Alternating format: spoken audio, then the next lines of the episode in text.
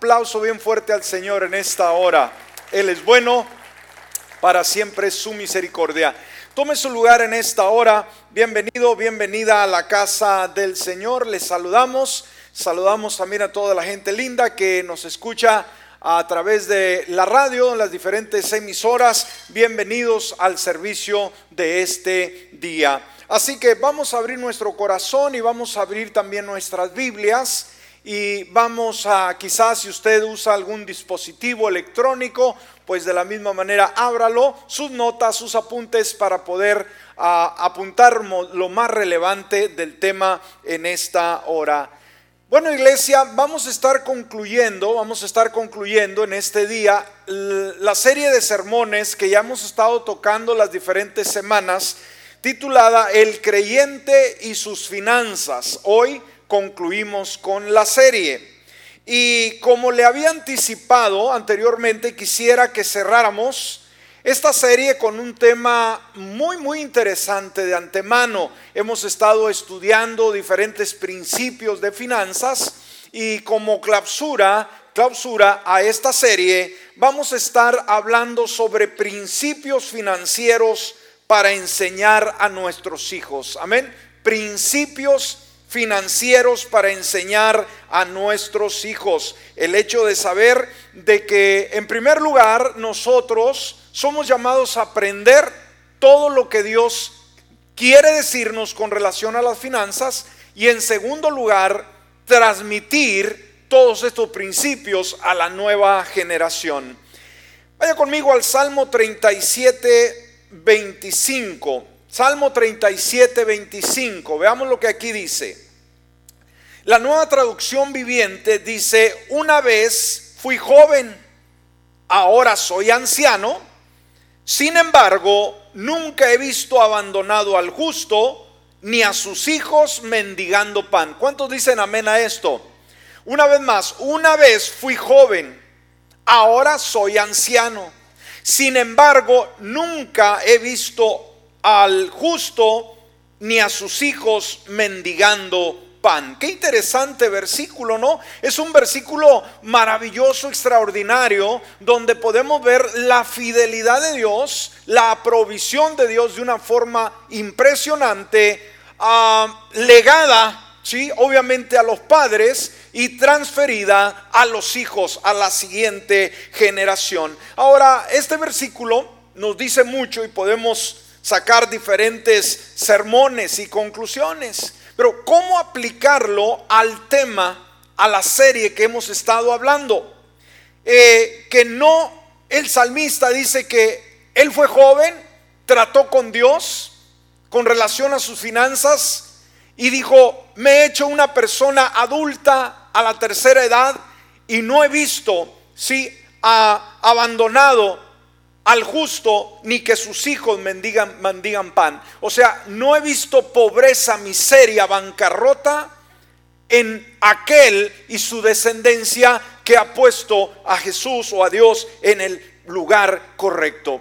Entonces veamos aquí una transferencia de bendición de los padres a los hijos. Y debemos nosotros interesarnos, preocuparnos de que esa transición la hagamos usted y yo a la nueva eh, generación. Ahora, con esto surgen diferentes preguntas. Por ejemplo, ¿hacia dónde se está dirigiendo el mundo? en el aspecto económico, cómo el mundo con la finanza. Segundo, cómo enfrentarán nuestros hijos el futuro económico en sus vidas, qué les tocará vivir a ellos en sus años. Ahora, esto nos lleva también a una tercera pregunta. ¿Hay algunos principios que podemos enseñarles a ellos para evitarles dolores de cabeza? Obviamente sí, la palabra de Dios es un libro de principios. Ahora, escúcheme, veamos lo que las encuestas nos dicen con relación a las finanzas. ¿Sabe? La mayoría de los niños aquí en los Estados Unidos, escúcheme bien, pasan un promedio de 12 largos años en la escuela primaria y luego en la intermedia y en la secundaria. ¿Sí? Y muchos pasan, son 12 años desde la primaria hasta la secundaria, la high school. Son 12 años y luego muchos todavía estudian uno, dos o tres o cuatro años en la universidad, en el colegio, ¿sí? Ahora, desafortunadamente, escúcheme bien, la mayoría aprende muy poco o nada sobre finanzas personales durante esos años de escuela. Qué tremendo, ¿no? El sistema escolar, sí, un sistema de muchos años, de muchas horas invertidas. Ah, hablan de historia, hablan de geografía, ah, hablan de matemática, de aritmética, de todo. Escúcheme, lo que no enseñan es cómo hacer dinero.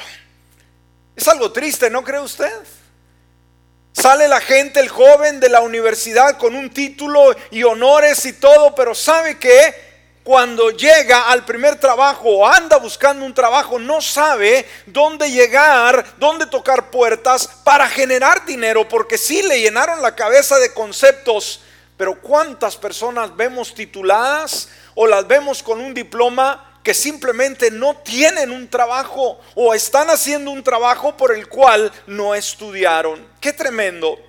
Ahora, según una encuesta realizada en el 2019, ah, realizada por el creditcard.com encontró, escúcheme, que uno, escúcheme bien, uno de cuatro adultos estadounidenses con niños pequeños, están creando niños, dijo que sus padres, escúcheme, no les enseñaron absolutamente nada sobre el dinero cuando eran niños. Ahora, padres que ya tienen hijos pequeños, uno de cada cuatro dijeron, nunca Papá y mamá me enseñaron sobre finanzas. Qué tremendo. Ahora, de acuerdo con la encuesta nacional de inclusión financiera, el 2015, se dice que solo el 8%, solo el 8% de los adultos en México dijo que recibió educación para el ahorro en la escuela o gracias a un maestro.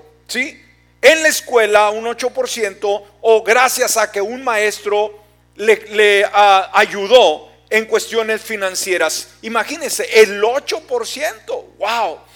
Entonces la gran mayoría, el 90% dijo que aprendió de sus padres. Entonces aquí veamos, si usted es padre, y cuando decimos padre estamos hablando papá y mamá, puede parecer importante que rompamos con esa eh, estadística, con ese ciclo.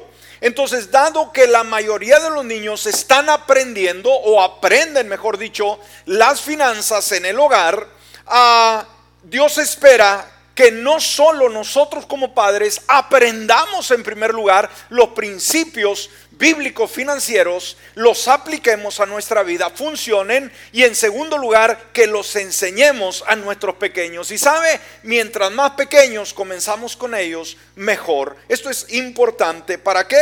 Para que nuestros hijos también puedan ser, puedan ser bendecidos. Quizás cuando abrimos la serie de sermones sobre finanzas, algunos de ustedes se inquietaron.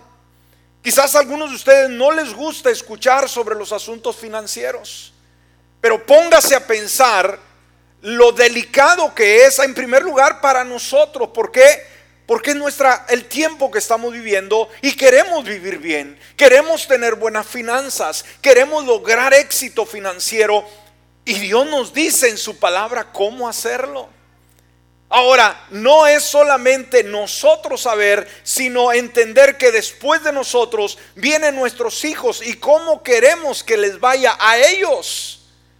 ¿Cuántos de ustedes, levante su mano en esta mañana, tuvieron realmente padres que les educaron con una formación cristocéntrica, financiera, total? Levante su mano los que tuvieron de parte de sus padres una formación cristocéntrica, bíblica, balanceada, sana de las finanzas. Levante su mano. Uno, dos. Wow. bueno, dos y medio.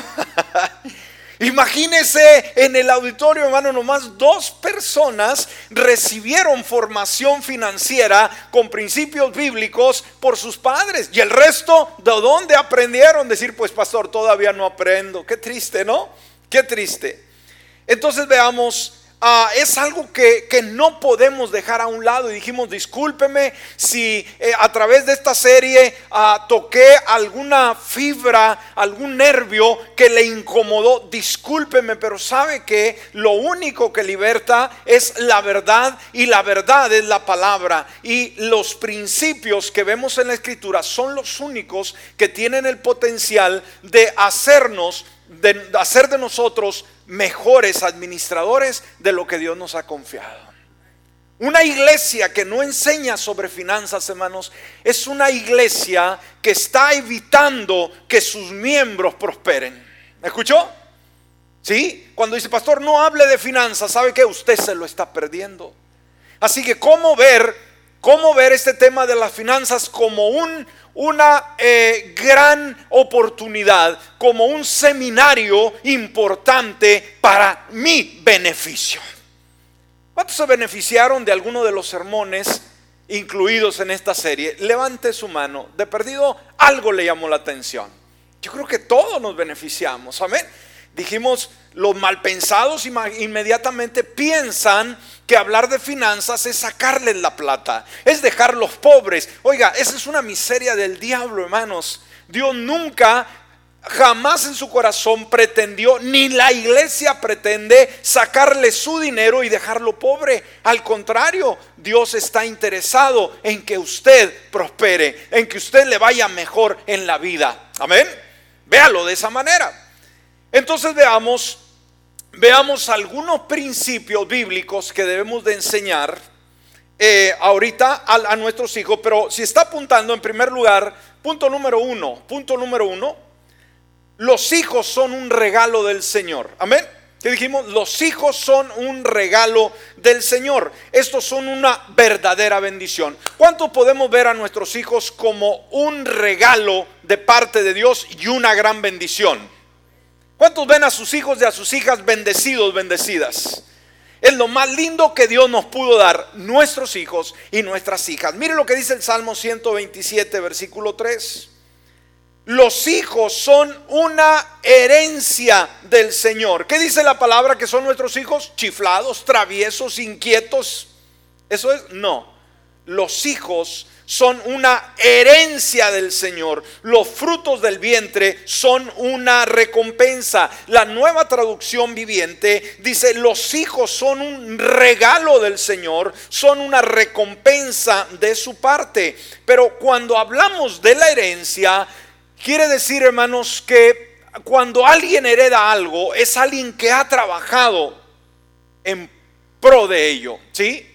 Alguien recibe una herencia, pero el que heredó, el que dio la herencia, es alguien que se preocupó. Es alguien que trabajó, alguien que invirtió tiempo, que, usó su, eh, intelecto y su fuerza y su capacidad para hacer amasar algún bien económico. Entonces, para esa persona, esa herencia es sumamente valiosa. Lamentablemente los hijos cuando reciben la herencia, pues tristemente no la aprecian y que terminan derrochando todo. ¿Por qué? Porque no les costó nada. Pero cuando vemos nuestros hijos, debemos de ver detrás de ello lo que Dios quiere decir que son la herencia del Señor. Quiere decir que Él los mira, que Él los creó, que Él nos los brindó, que son de Él y que Él pagó un alto precio por nuestros hijos. ¿Cuál fue el precio que pagó por nuestros hijos? Pues obviamente la vida, sí, de su propio hijo, el Señor Jesús. Y yo creo que el cristiano debe tener una perspectiva correcta con relación a nuestros hijos, que no son una carga, que no son un impedimento, sino al contrario, nuestros hijos son una bendición. Ahora, el que recibe una herencia recibe un bien que no le pertenece. ¿sí? Los hijos no nos pertenecen, son de Dios. Debe administrar el que recibe una herencia en nombre de otro. Decir, yo voy a administrar el dinero que recibí de papá, del tío, del abuelo, sucesivamente, pero tengo que cuidar ese dinero como si fuera él administrándolo. En este caso, nuestros hijos tenemos que administrarlos bien, tenemos que ah, ver por su salud emocional, su salud espiritual, eh, su ah, alimentación, su, su ropa, su educación, pero también su caminar con Dios. Y dentro del caminar con Dios también lo que habla Dios con respecto a la salud financiera. Y eh, debemos tener esto en mente, hermanos, cómo queremos que les vaya a nuestros hijos en la vida. Usted y yo, como ya lo mencioné, quizás no tuvimos una formación financiera de nuestros padres, quizás vimos mucha necesidad en nuestra casa y lamentamos y, nos sentimos tristes porque no hubo muchas oportunidades, ¿sí? Sufrimos muchas penurias, pero sabe que nuestros hijos van a ser diferentes. ¿Alguien puede decir amén a esto?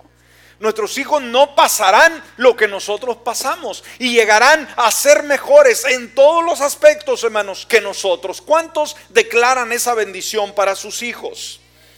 Entonces la Biblia nos habla con bastante insistencia acerca de la, buena formación dada a los hijos. O sea, Dios es tajante sobre la educación, la formación que debemos dar a nuestros hijos. Por eso Proverbios 22.6 dice, instruye al niño en el camino correcto y aún en su vejez no lo abandonará. Ahora, ¿a quién se les da esta responsabilidad de educar, de instruir al hijo? ¿La escuela, la iglesia, las instituciones, el gobierno? ¿A quién dice Dios? ¿A quién le da la responsabilidad Dios de la formación de los hijos? A los padres. ¿Alguien nomás habló por acá y los demás?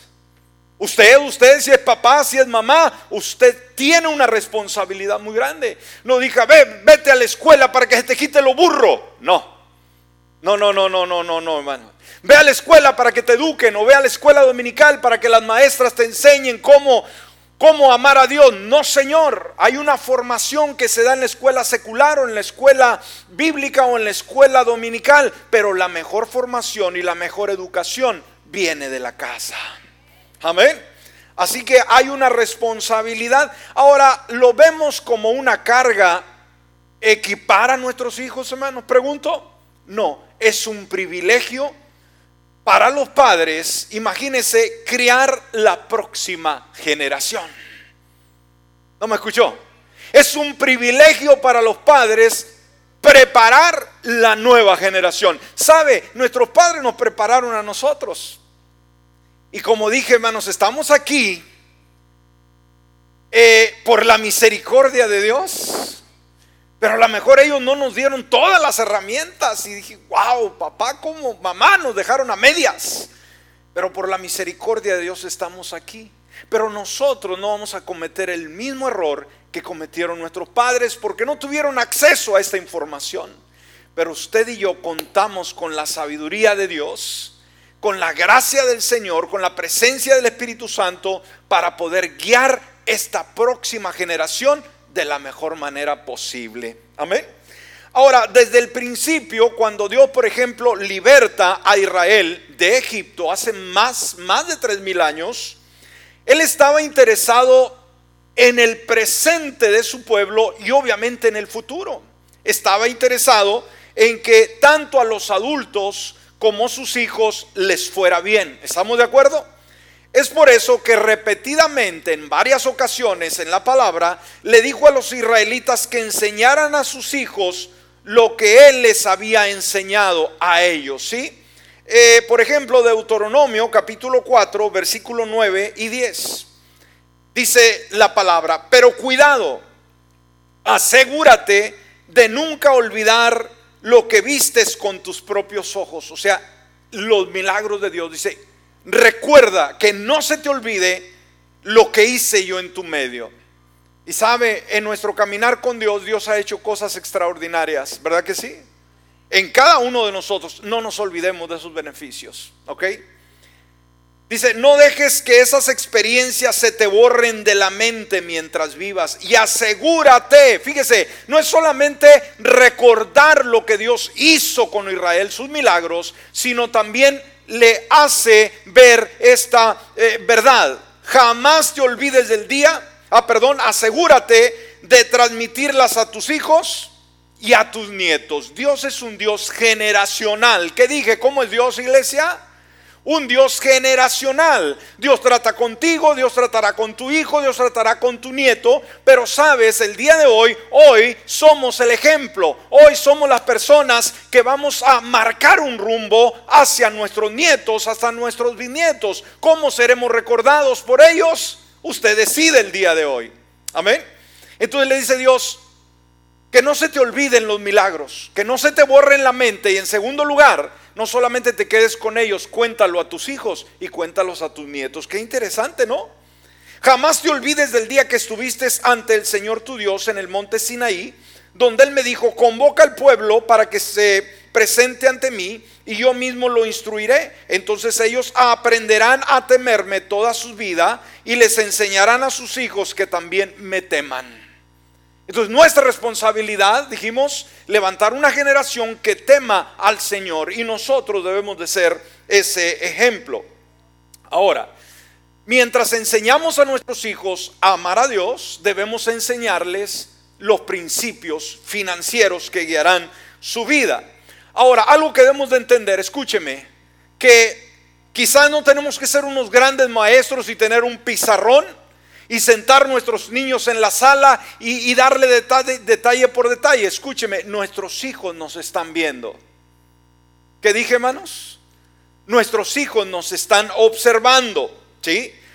Y ellos ven, y, sabe, como creyentes obviamente debemos de tener una buena conducta, debemos dirigirnos bien, no usar malas palabras, no a, crear un ambiente hostil en el hogar. Y estos los niños lo van a estar viendo.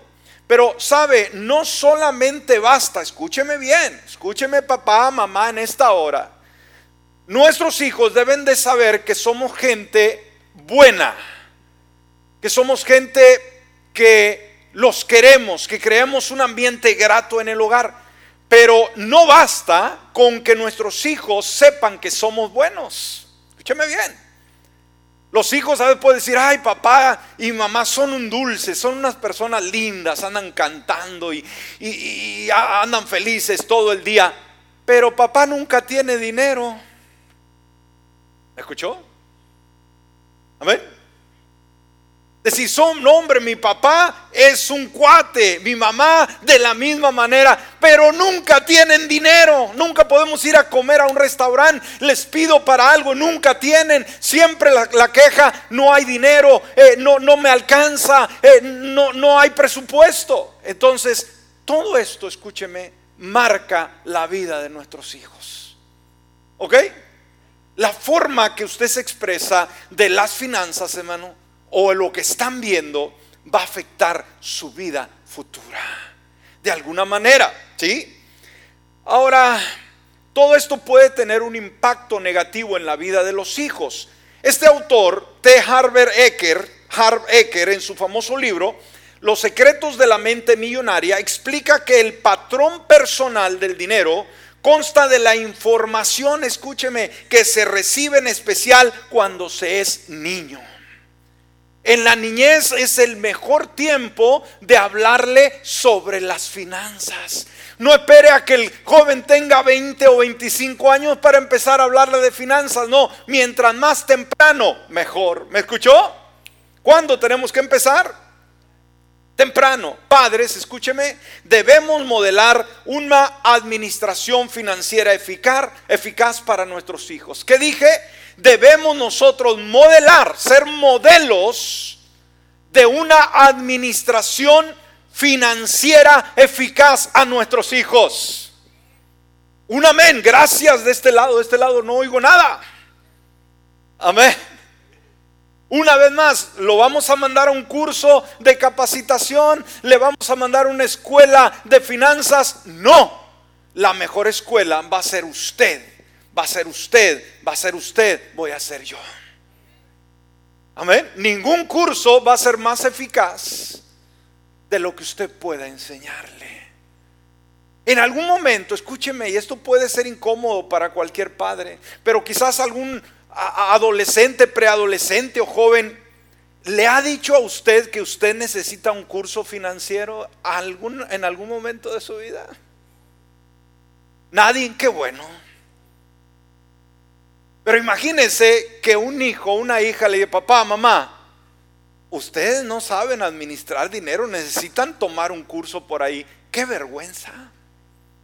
O que diga el hijo o la hija, mi papá y mi mamá nunca han sabido administrar su dinero. Son una vergüenza, no me han enseñado nada. Tenga mucho cuidado. Que aquí no haya ningún padre, ninguna madre, escúcheme, que tenga ese comportamiento. Silencio en la sala. Y voltea a ver al hijo y voltea a ver a la hija, Mucho cuidado. Usted debe ser una persona sabia.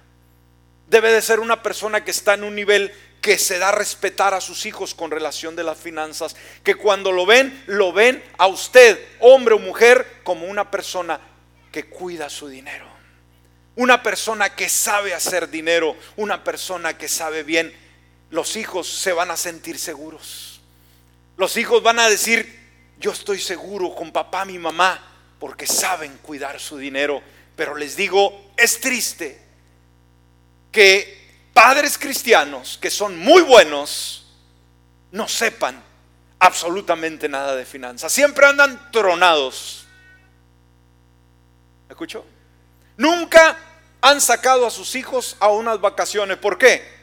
Porque todo está muy caro y no me alcanza. Y más ahora que subió la gasolina, menos. Bueno, no sé, no se sienta deprimido, deprimida. Hay principios para usted, pero ya dimos todo un seminario de tantas semanas. Pero si se le olvidó, le vamos a recordar algo en esta hora. Punto número dos. Principios financieros para enseñar a nuestros hijos. Y vayamos en primer lugar. primer lugar, debemos enseñarles, escúchenme, una perspectiva correcta de Dios sobre el dinero. A nuestros hijos debemos de enseñarles la forma correcta de cómo Dios ve el dinero. Escúcheme. Que no sean los avaros, que no sean los sinvergüenzas, que no sean los ladrones los que van a enseñar a nuestros hijos el valor del dinero. A su temprana edad enséñeles lo que Dios dice sobre el dinero. Debemos enseñar a nuestros hijos a considerar seriamente lo que la palabra de Dios quiere decir sobre el dinero. Enseñarles, escúcheme bien, que el dinero muestra lo que más amamos. ¿Sí? Lo, agarrado que usted esté al dinero, o la, avaricia que usted tenga, o el balance sano que tenga, esto va a demostrar qué es lo que usted ama. Y este principio lo vemos en Mateo capítulo 6, versículo 19 al 21. Dice, no acumulen para ustedes tesoros en la tierra. ¿Qué dijo Jesucristo? No se maten por conseguir dinero, de alguna manera en mi traducción. Donde la polilla y el óxido corrompen y donde los ladrones se meten y roban. Más bien acumulen para ustedes tesoros en el cielo. O sea, tener a Dios como prioridad, no el dinero. Y el mundo ahorita está de patas para arriba con este principio. Buscan el dinero a toda costa. No importa a quién maten, no importa a quién asesinen, no importa a quién hagan a un lado con tal de obtener dinero. Porque donde esté tu tesoro, ahí también estará tu corazón. Lo que tú persigues, el enfoque que tienes del dinero, ahí va a estar tu corazón. Entonces, de la manera que usamos nuestro dinero, escúcheme, hace una declaración acerca de cómo vemos a Dios. Una vez más, la manera que usted usa su dinero, ya sea usándolo bien, invirtiéndolo bien o derrochándolo, usted está dando un ejemplo a sus hijos de cómo es Dios con relación al dinero. Por eso tenga cuidado. No es solamente decir, pues no me alcanza, no gano dinero, no sé qué hacer. No, no es eso el detalle. No es de ser desobligado y decir no me interesa, debe interesarle. ¿Por qué? Porque esto afectará el futuro de sus hijos. Amén. Segundo, enseñar a nuestros hijos que Dios es el dueño de todo. No somos nosotros, esa es la mayordomía. El saber que somos mayordomos de los bienes financieros, no somos dueños, estamos.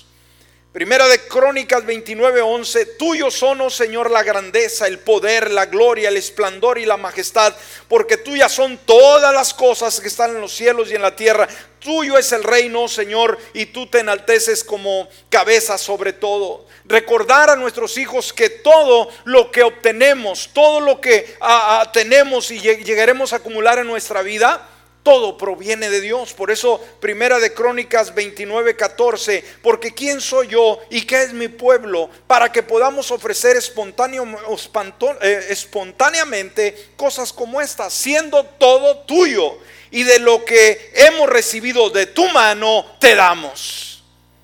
Desde la temprana edad decir, mi hijo, mi hija, usted va a llegar a ser un gran empresario. Mi hijo, mi hija, usted va a ser el gerente de un banco, usted va a ser un gran administrador, usted va a ser una, una emprendedora, pero no se olvide que todo proviene de Dios. Todo. no es nada nuestro. Dios nos confía los talentos, las habilidades, la capacidad, pero todo es de Él. Ahora que estábamos en la ciudad de Oaxaca, tuvimos ah, la oportunidad de saludar un primo de mi esposa que ya tenía años que no lo veíamos. Él es un abogado, tiene un bufete de abogados muy importante ah, en una ciudad y ahora se movió a la capital y ahora es el secretario general de educación de todo el estado, hermanos. Y nos invitó a cenar. Lamentablemente ya habíamos cenado y nos pagó la cena, pero ya no comimos nada porque íbamos llenos. Dije, ¿cómo no? Nos juntamos antes, ¿verdad? Y fue un deleite poder platicar con él después de muchos años y nos contaba eh, cómo lo han promovido, se entrevista con el gobernador, eh, él administra todo el área eh, educativa de todo el estado, hermanos, de todo el estado.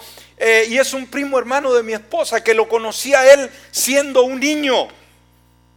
Dije, wow, qué bendición, ¿no? Y empezábamos a platicar y dije, vamos a ver si no se le subió a este, ¿no?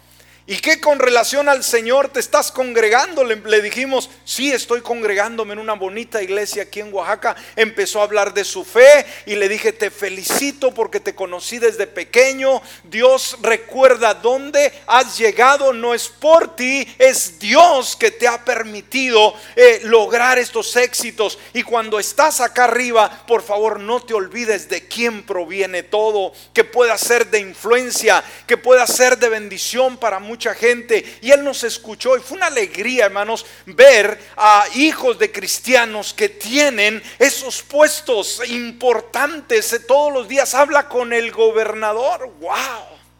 Impresionante. Para mí fue una alegría única poder ver. Dije, wow, te felicito. Pero no se te olvide de quién proviene todo. Amén. Gloria al Señor. Bueno, ese es otro principio. En tercer lugar, tenemos que enseñar a nuestros hijos el ser buenos administradores del dinero. Amén. ¿Qué debemos de enseñar a nuestros hijos? A ser buenos administradores del dinero, a saber cómo hacer el dinero, saber cómo cuidarlo, saber cómo invertirlo. Esto, hermanos, debe de ser algo que proviene de Dios y que Dios nos da la facultad mental, ¿sí? Ah, de poder ah, administrar. Hoy las riquezas, hermanos, andan girando alrededor del mundo. Y qué triste que eh, la gente que no conoce a Dios sean los más avaros, sean las personas más diestras para mover el dinero y nosotros nos quedamos con los ojos nomás mirando y otros se llevan las riquezas cuando la palabra nos dice, hermanos, que Dios quita la riqueza del impío para dárselo a los justos. Pero si no entendemos los principios, vemos cómo el impío prospera, cómo el impío le va bien y nosotros nos quedamos como el chinito nomás mirando. Eso tiene que cambiar. Proverbios 21:20. Dice, en casa del sabio hay riquezas. ¿Está conmigo? La buena administración del dinero. Un buen administrador, hermano, no tiene que tener las mejores credenciales, haber ido a Harvard. No, pero tiene que tener la sabiduría de Dios. ¿Y qué dice la escritura? Si alguien necesita sabiduría, váyase a la escuela, pídasela a Dios. Amén, pero pida con fe. Entonces Dios es el que nos da la sabiduría debemos de pedirle. Usted quizás batalla con las finanzas. La pregunta es, ¿le ha dicho a Dios, Señor, dame la sabiduría para administrar dinero? Amén. En casa del sabio hay riqueza. y perfumes. O sea, hay un aroma grato, pero el necio gasta, fíjese, todo lo que tiene. El necio gasta todo lo que tiene. Entonces, dijimos, ah, hay que enseñarle a nuestros hijos que son mayordomos, administradores, no dueños, y que son responsables sobre algo confiado a ellos por alguien más, que en este caso es Dios. Nosotros debemos de vernos como administradores que Dios nos confió. A usted le confió poco, administrelo bien. A Dios le confió mucho, administrelo bien. Es la misma demanda. De la misma manera, nuestros hijos cuando van creciendo, decir, mi hijo, mi hija, el día de mañana usted va a encontrar un trabajo. Dios le va a abrir puertas, pero debe de saber que lo que Dios le confíe, usted tiene que ser buen administrador. Como, como este primo, ¿verdad? De mi esposa que les digo. Ahorita Dios le ha confiado una gran responsabilidad y lo más tremendo, hermanos, imagínense tratar con tantos problemas y yo no, no, no lo entendía, le dije, oye, si te sientes a gusto, dice, si viera, dice, me gusta lo que hago, yo disfruto esto, dije, qué tremendo, ¿no? Se sentía como pez en el agua. Porque es el llamado de parte de Dios a, mover esos intereses. De la misma manera vamos a decirle a nuestros hijos, si Dios el día de mañana le confía esta carrera, esta vocación, este ministerio, esta organización, sepa que tiene que hacerlo de la mejor manera. Amén. Primera de Pedro 4:10 dice, cada uno ha recibido un don, ministrelo a los demás como buenos administradores de la multiforme gracia de Dios. A todos Dios nos da dones, pero también nos da finanzas que administrar. ¿Quién administra su casa, su dinero? Si usted trabaja, tiene que llevar dinero a la casa. Pero sabe, ya sean 500 dólares o 1000 dólares, ya sea el hombre o la mujer, tienen que ser sabios para dar buena utilidad a ese dinero. Es triste que si esos mil dólares llegaron para el fin de semana usted ya no tiene nada, hay un problema muy serio. Usted tiene que estirarlo, decir es que la economía está mala. Bueno, usted tiene que aprender a estirar esos billetes. No tiene dinero, ah, pero no para de andar shopping, ¿verdad? Y anda en todos los restaurantes, y anda de pata de perro, como se dice.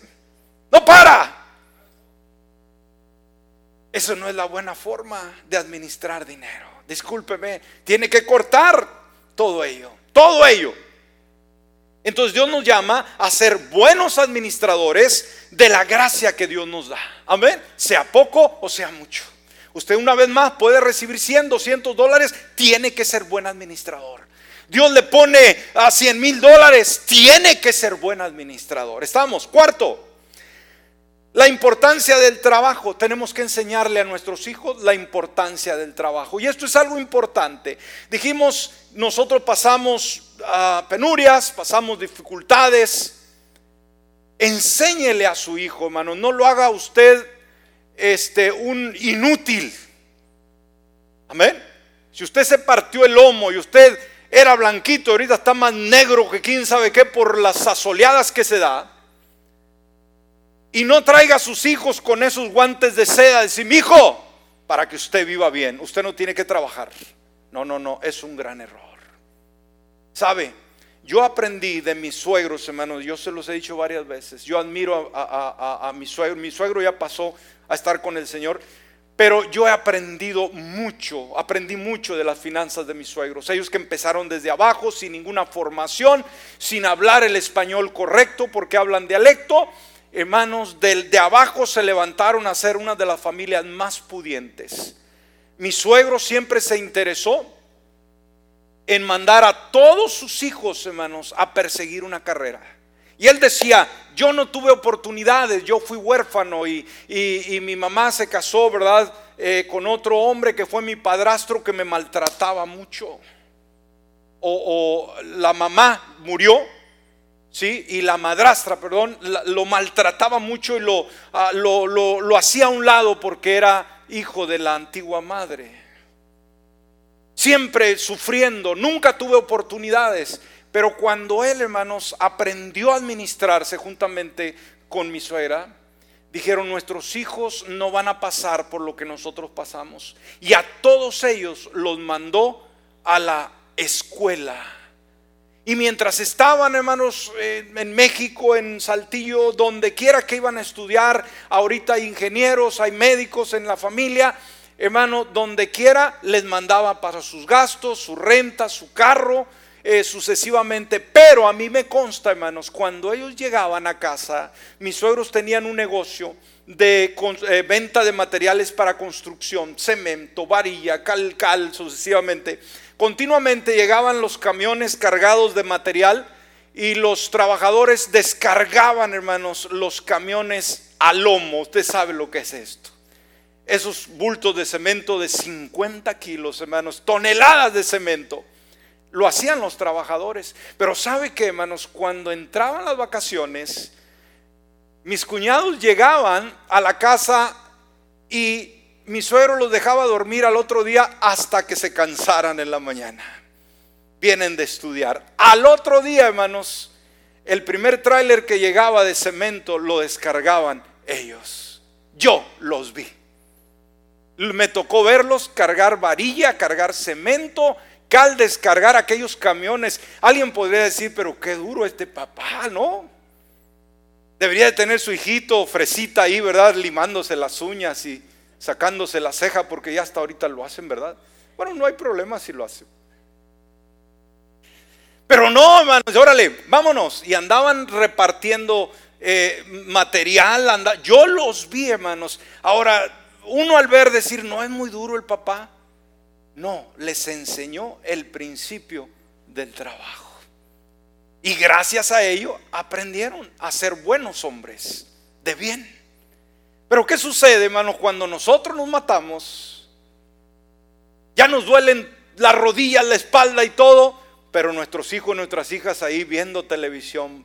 Papá, cómprame el nuevo video, súbele al aire, regordos ahí, que no les pegue el sol es un gran error. Discúlpeme, enséñele la importancia del trabajo. Amén, aún en la casa, aún en la casa. Recuerdo ahora que fuimos también con mis cuñados, porque todavía en nuestro México pues hay un machismo bien marcado, ¿no? Y tocamos el tema del machismo, allá en el istmo, que hasta ahorita, hermanos, está bien remarcado. Y hablábamos sobre el asunto de que a veces los hombres tienen que ayudar a las esposas, a veces eh, tienen que trapear, ayudarlas cuando ellos están enfermitas o están cuidando a sus niños o trabajan. Eh, lavar los trastes, dice, decían mis hermanos, perdón, mis cuñados decían, no, dice, nosotros como fuimos puros hombres, mi esposa era la más chica, obviamente, ellos eran cinco hombres, dice, mi mamá nos ponía a lavar los trastes. Pero ¿sabe qué hacíamos? Dice, cerrábamos las puertas cuando íbamos a lavar trastes para que nadie entrara y nos viera lavando trastes, pero nosotros lavamos trastes. Y cuando llegaba un tío ya mayor y nos veía decir, pero ese es trabajo de mujer, ¿qué estás haciendo ahí? Nos regañaban. Pero mamá decía, ustedes tienen que aprender a lavar. Amén. Son buenos principios. Pero hoy en día, hermanos, dijimos, la mamá se mata cocinando, limpiando, y el bebé o la bebé viendo televisión. ¿Alguien puede decir amén? Entonces es importante enseñar a nuestros hijos que Dios ha ordenado el trabajo para la humanidad. El trabajo es uno de los primeros regalos, escúcheme, que Dios le dio a los seres humanos. ¿Qué dije, hermanos? ¿Qué es el trabajo?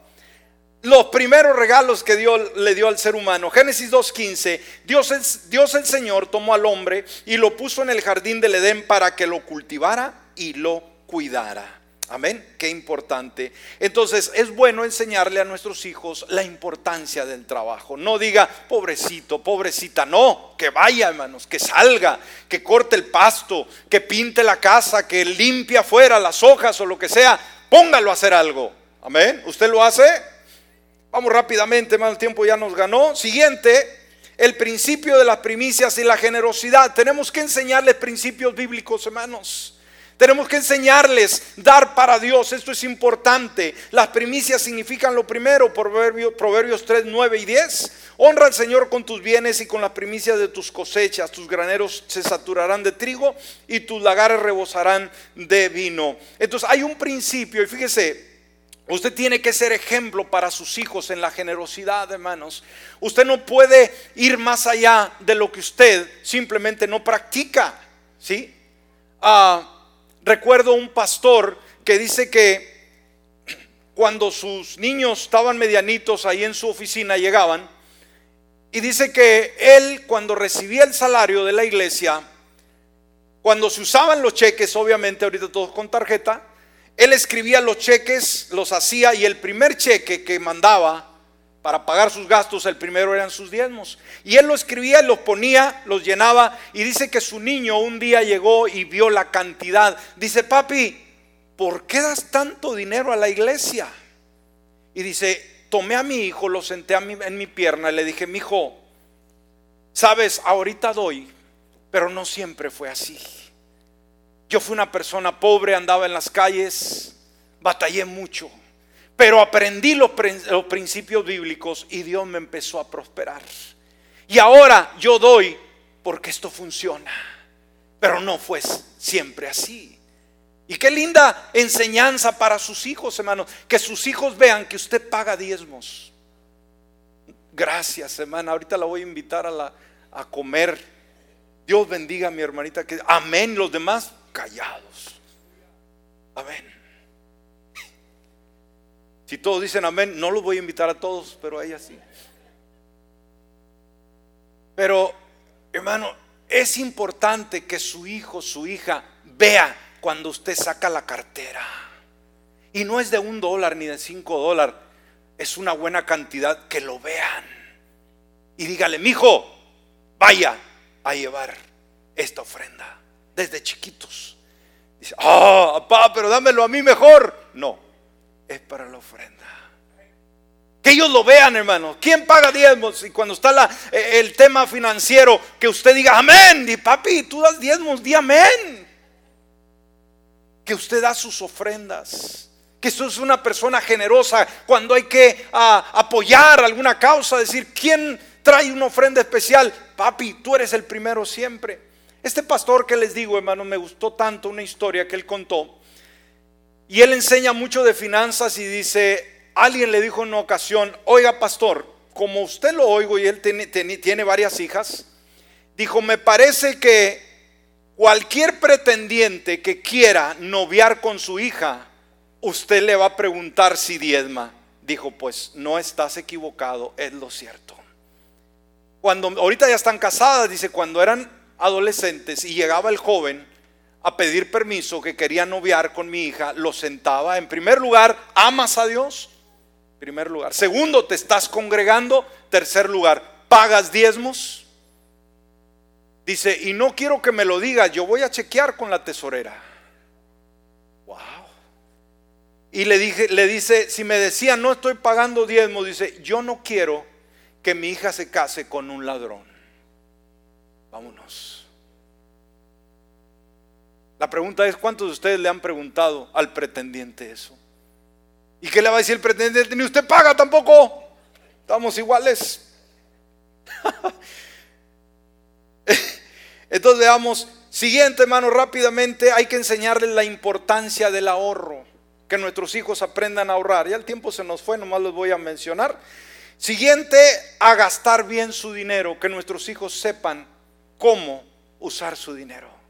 Que si usted les da 20, 30, 50, 100 dólares, no en la primera salida que salgan decir, papá, no tienes más, sino que sepan comprar. Y sabe, nuestros hijos cuando están medianos, adolescentes, nos piden zapatos de marca, ropa de marca, ahorita está la moda y quieren estar a la moda. Unos tenis impresionantes, hermanos, que nunca nosotros nos pusimos y se los damos tristemente. Pero sabe que le digo una cosa, cuando ellos crecen y empiezan a trabajar, esos tenis de 200, 150 dólares que usted y yo les comprábamos, cuando a ellos les, costa, les, toca comprar, compran de 20 dólares. Y se lo digo por experiencia con mis hijas mayores. Amén. Por experiencia. Ahora las veo y está bien, ¿verdad? Pero digo, Wow, cuando estaban en casa exigían las marcas y ahora se van a lo baratito. La pastora Perla, ¿saben cuál es la tienda que más prefiere? Big Lots. Esa es su tienda preferida. Lo manda uno a la tienda y allá se va. ¿Cuántos saben lo que estoy hablando? O el dólar. Y digo, qué bueno, ¿no? Porque están aprendiendo. Evelyn ahorita no está aquí, ¿verdad? Salió muy buena para administrar un montón de cupones y, busca la economía y busca ropa económica. Dije, pero cuando estaban en casa no eran así. Ahora son diferentes. Qué bueno, ¿no? Están aprendiendo. Están aprendiendo, pero hay que enseñarles a que gasten bien su dinero. Es muy diferente cuando les toca ganarlo a cuando lo reciben gratis. Hay que enseñarles a valorar sucesivamente. Así que ah, hay, esto, esto es parte nuestra, hermano. Si hay mucho más, estaríamos todo el día aquí, pero espero que haya aprendido algo en esta hora de poder enseñar a nuestros hijos. ¿Cuál es la responsabilidad? ¿De quién es la responsabilidad de enseñarle buenas finanzas a nuestros hijos? Usted y yo, hermanos. Usted y yo. Yo recuerdo cuando se casó eh, Evelyn y Melky, hermanos, se fueron a vivir con nosotros, no tenían casa. Pero yo los sentaba a los dos hermanos en la sala y les empezaba a decir, les empezaba a hablar sobre la importancia del trabajo, el ahorrar, el cuidar el crédito, el invertir. Y gracias a Dios que me escucharon los dos hermanos y viven agradecidos que pude enseñarles con el ejemplo. Amén. Y me siento muy bien que Dios los ha bendecido. Ahorita ellos tienen casa en México y tienen casa acá. Pueden estar allá y pueden estar acá, pueden viajar, pero todo, hermanos, comienza con buenos principios. Y me da gusto que les vaya bien en la vida.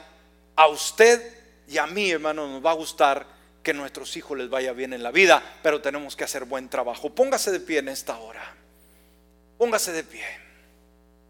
Vamos a orar. Padre bueno, queremos agradecerte. Gracias Dios por esta bonita enseñanza que nos das en esta mañana.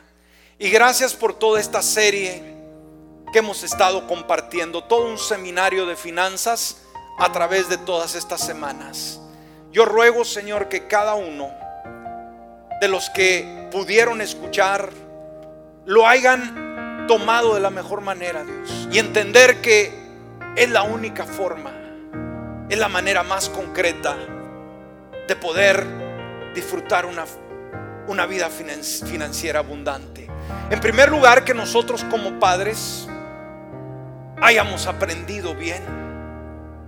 Si hay que tener, tener que hacer esos cambios, que lo hagamos. Pero que veamos, Señor, la responsabilidad el privilegio que tenemos ahora de preparar la nueva generación que se levanta. Danos la gracia, Dios, que si cometimos errores en el asunto financiero y fuimos malos administradores, Ayúdanos a hacer un mejor trabajo en nuestros hijos, en nuestras hijas. No queremos que les vaya mal en la vida. No queremos verlos en bancarrota financiera. Ver a nuestros hijos sin trabajo, sin futuro, sin finanzas. La pobreza, Señor, nos damos cuenta que de alguna manera ha venido a ser una maldición. Porque la pobreza no es tuya. Tú dijiste, los pobres siempre los van a tener con ustedes, pero no como una bendición. Los que pasamos esas experiencias de limitación, nos damos cuenta lo amargo, lo triste, el dolor, el llanto que causa no poder tener dinero no para vivir como un rico, sino para tener y cubrir las necesidades básicas. Ahora nuestros hijos queremos que les vaya mejor en la vida. Ayúdanos, Señor, prepáranos para poder equiparlos y lanzarlos como esas flechas, Señor, que van al blanco. En el nombre de Jesús. Amén y amén.